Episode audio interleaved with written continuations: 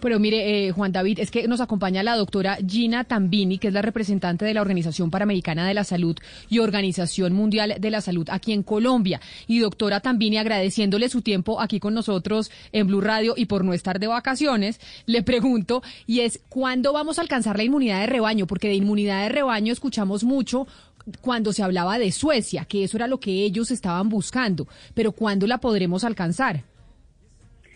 ¿Cómo están? Buenos días, Camila y su mesa de trabajo ahí en la radio. Un gusto estar con ustedes.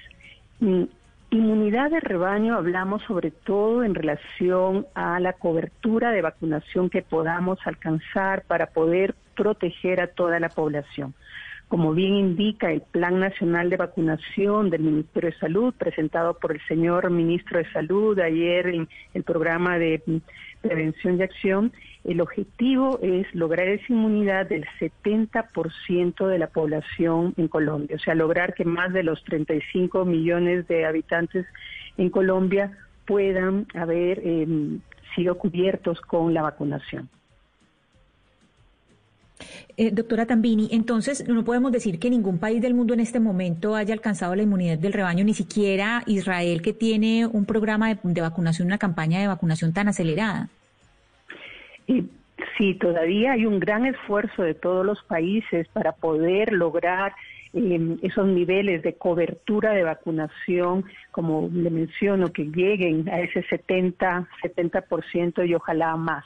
Entonces, en este momento hay un gran esfuerzo de todos y como han visto, hay diferentes iniciativas y desde la Organización Mundial de la Salud trabajando también con diferentes grupos que vienen desarrollando, ya hay más de 230 candidatas de vacuna, porque realmente necesitamos un número importante de dosis para poder aplicarlo en todos los países del mundo. Doctora Tambini, un oyente que nos escribe al 301-764-4108, que es nuestra línea de WhatsApp, nos hace la siguiente pregunta que yo se lo traslada, que yo se la traslado a usted, y nos dice que cuando uno le pregunta a los expertos si la vacuna asegura que la persona no transmite el virus, responden que aún no se sabe. Entonces, si eso, si eso es así, ¿cómo podríamos llegar siquiera a contemplar que pueda existir la inmunidad de rebaño? A ver, Camila, las vacunas que se están autorizando para su uso en emergencia, y ya la Organización Mundial de la Salud el 31 de diciembre autorizó el uso de la vacuna producida por el laboratorio de Pfizer y BioNTech, como lo anunció también ayer el director de, del MIMA para acá, para Colombia. ¿Cómo, cómo que se ¿Cuáles son los parámetros para autorizar el uso de una vacuna? Y en este momento es en una situación de emergencia, porque estamos requiriendo que sea en tiempos cortos. O sea, tiene que ser una vacuna de calidad, tiene que ser una vacuna que muestre la eficacia indicada para poder prevenir la enfermedad, o sea que sí, si yo estoy vacunada y luego tengo contacto con el virus que produce este SARS-CoV-2 que produce la, enfermedad COVID-19, es que pueda tener los anticuerpos necesarios para evitar que tenga la enfermedad. Y también que sea segura, o sea, que no produzcan efectos adversos serios, ¿sí? Y los datos han mostrado en esta primera vacuna, que ya como digo, la Organización Mundial de la Salud también la tiene en el listado para su uso en emergencia, eh, han mostrado que no hay efectos adversos eh, severos. Eh, son efectos muy leves que ocurren en cualquier aplicación de la vacuna, más aún que este es intramuscular, que se aplicará a nivel del brazo.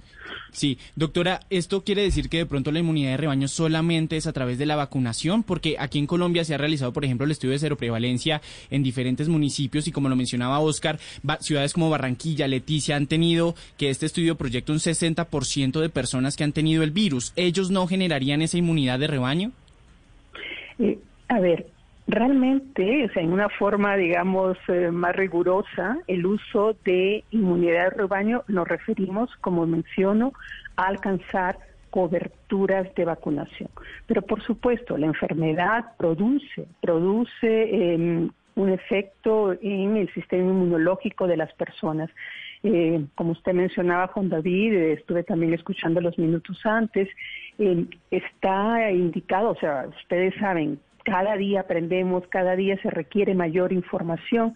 pero los datos que se tienen y el día de ayer el grupo científico para las recomendaciones en vacunación de la Organización Mundial de la Salud también se reunió y reportó los informes en la conferencia de prensa del día de ayer de la OMS. Eh, se indica que esta protección que uno adquiere al, al haber tenido la enfermedad puede durar más o menos seis meses. Entonces, como le digo, son datos que vamos recogiendo a medida que los investigadores van presentando esta información. Eh, sí.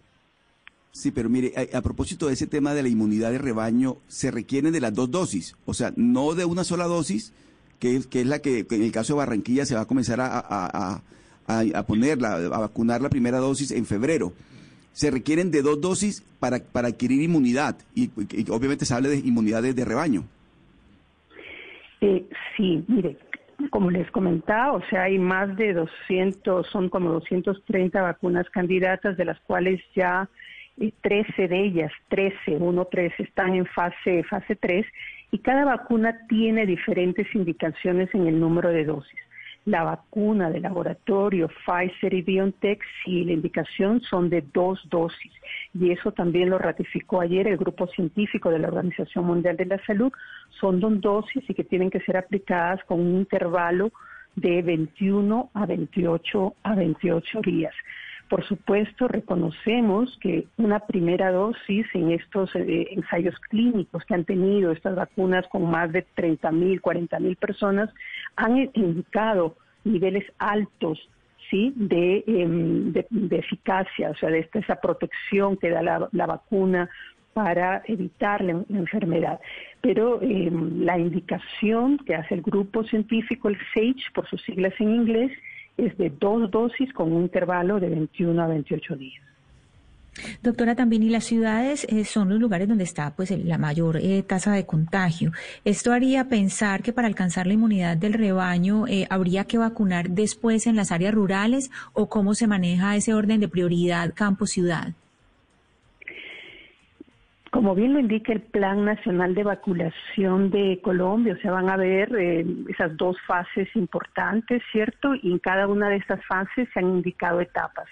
En esta primera etapa se está buscando proteger sobre todo a la población que es más vulnerable, ¿no? La que está más expuesta a poder adquirir la enfermedad y que también en los cuales hemos visto que lamentablemente ocurren los fallecimientos.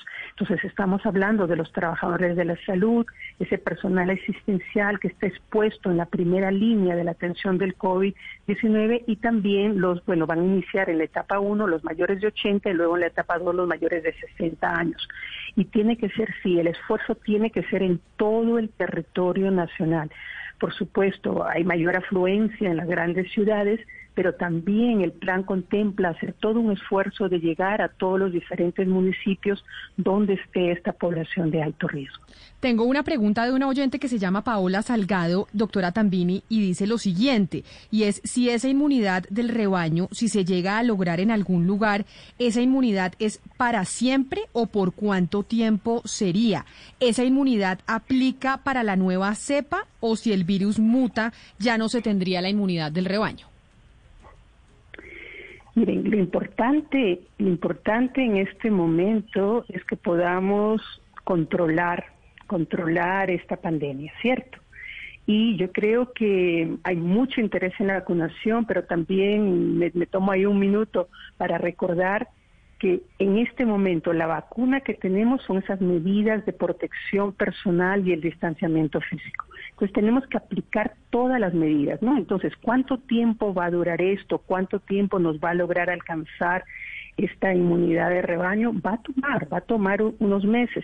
Por eso ese mensaje que estamos escuchando por el ministro de Salud, el mismo presidente en el programa de prevención y acción, tenemos que mantener las medidas de protección personal y el distanciamiento físico, evitar las aglomeraciones, evitar esos lugares donde no hay una buena ventilación para poder reducir la transmisibilidad de este virus.